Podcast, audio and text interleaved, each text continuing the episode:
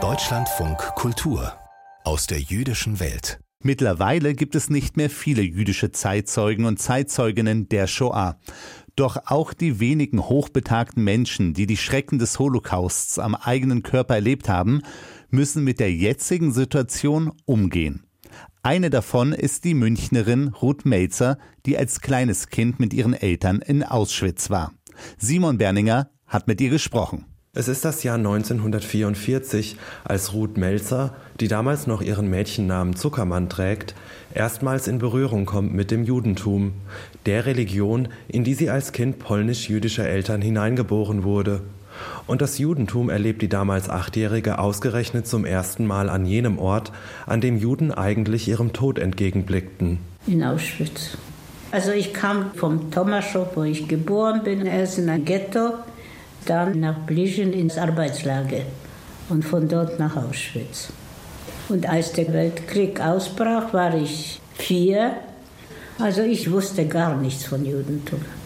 Und erst als ich in Auschwitz war, da gab es auf dem Frauenblock dann diese ungarischen Frauen. Nach der großen Aussiedlung aus Ungarn im Sommer 1944 und die zündeten einmal Kerzen an und fasteten. Die Kerzen haben sie für ihr letztes Brot irgendwo eingewechselt. Und ich fragte, was ist. Daraufhin hat einer gesagt, heute ist Yom Kippur. Und ich sagte, was ist Yom Kippur? Das Versöhnungsfest Yom Kippur, der höchste Feiertag im Judentum, wird 1944 Ruth Melzers erste Begegnung mit der Religion, für die sie überhaupt nur ins Vernichtungslager gekommen ist. Bin dann hin zu meiner Mutter und habe ich gesagt, heute ist Yom Kippur, wir müssen fasten. Sie, hat sie gesagt, ich faste jetzt schon zu lange. Also meine Mutter und mein Vater waren arg religiös, als sie aus dem Lager kamen. Also ist für mich auch schwierig mit dem Glauben. Das kann man mir nicht zumuten nach Auschwitz und nach allem. Und ich denke mir, was jetzt auch passiert, der Krieg in Israel, wie soll man denn glauben? An was? Unabhängig von ihrem persönlichen Glauben war und ist der jüdische Staat für Ruth Melzer ein wichtiger Bezugspunkt. Dass Israel nun erneut im Krieg mit der radikal-islamischen Hamas steht, trifft Ruth Melzer auch und gerade wegen der Lehren, die sie als Kind jüdischer Eltern aus dem Zweiten Weltkrieg gezogen hat. Für mich als eine Holocaust-Überlebende und für alle Juden in der ganzen Welt war Israel immer eine Versicherung, dass wir eine Heimat haben, wo wir immer hinkommen können. Weil scheinbar ist Antisemitismus etwas, was was da ist und nie vorbei sein wird. Also ich bin jetzt tief betroffen vom Krieg in Israel. Das hat aber wenig mit Gott zu tun, das ist Politik, ja. Ähnlich dachte Ruth Melzer auch im Jahr 1973, als Israel vom Yom Kippur-Krieg überrascht wurde.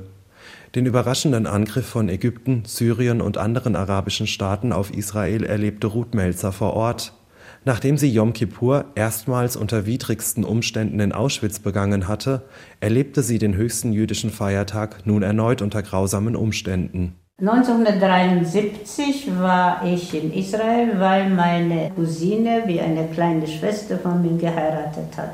Also die ganze Familie war in Israel und ein Tag nach der Hochzeit heulten die Sirenen und unendlich viele Tote und Verletzte. Und da wusste ich, dass das jetzt der Yom Kippur-Krieg war, der uns total überraschte. Israel war nicht vorbereitet. Und wir gingen zu meiner Tante. Und sie stand da und machte Sandwiches. Und dann fragt man meine Tante, wozu machst du jetzt diese Sandwiches?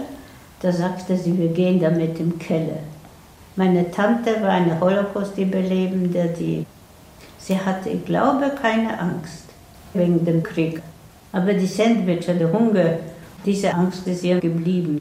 Heute zieht Ruth Melzer Parallelen zwischen dem Trauma von damals und dem Angriff der Hamas auf Israel, fast auf den Tag genau 50 Jahre nach dem Yom Kippur-Krieg von 1973. Der Yom Kippur-Krieg ist ein Trauma für alle Juden und Israelis und 50 Jahre später erleben wir wieder einen Yom Kippur-Krieg.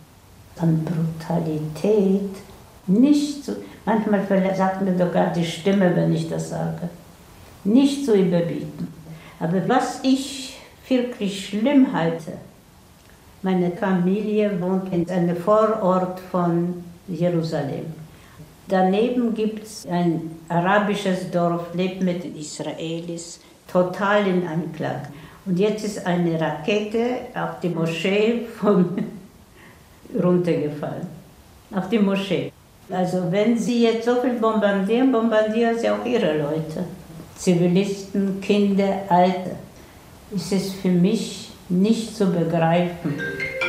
David? Nur eine Sekunde, das ist mein Enkelsohn, der will was. David, was gibt's? Ihr Enkelsohn David ist nicht der einzige Enkel in Israel, um den sich Ruth Melzer derzeit sorgt. Ciao. Tja, nichts Gutes. Das war also mein Enkelsohn, der jetzt in Israel seinen Doktortitel gemacht hat in Physik und Mathematik, der ist jetzt eingezogen. Also vom Militär, also ich habe sehr viel Angst, das muss ich sagen. Ich habe drei Enkelkinder in Israel, sind zwei jetzt beim Militär. Aber Sie erzählen nicht, was sie machen, wo sie sind, das erzählt niemand. Dürfen Sie wahrscheinlich auch nicht. Ne? Nein. Aber wenn sie tatsächlich jetzt in Gaza einmarschieren, das ist grausam. Weil was da fällt, ist es das arme Volk, wie immer. Das Handy klingelt dieser Tage aber nicht nur, weil Ruth Melzer Anrufe aus Israel bekommt. Es gibt sehr viel Solidaritätsbekundungen und bei mir rufen meine Bridge-Freundinnen an, keine jüdischen. Die Jüdischen rufen nicht so an, weil sie wissen, das ist aufregend genug für mich. Aber die anderen. Und ich kann nur hoffen auf eine bessere Welt.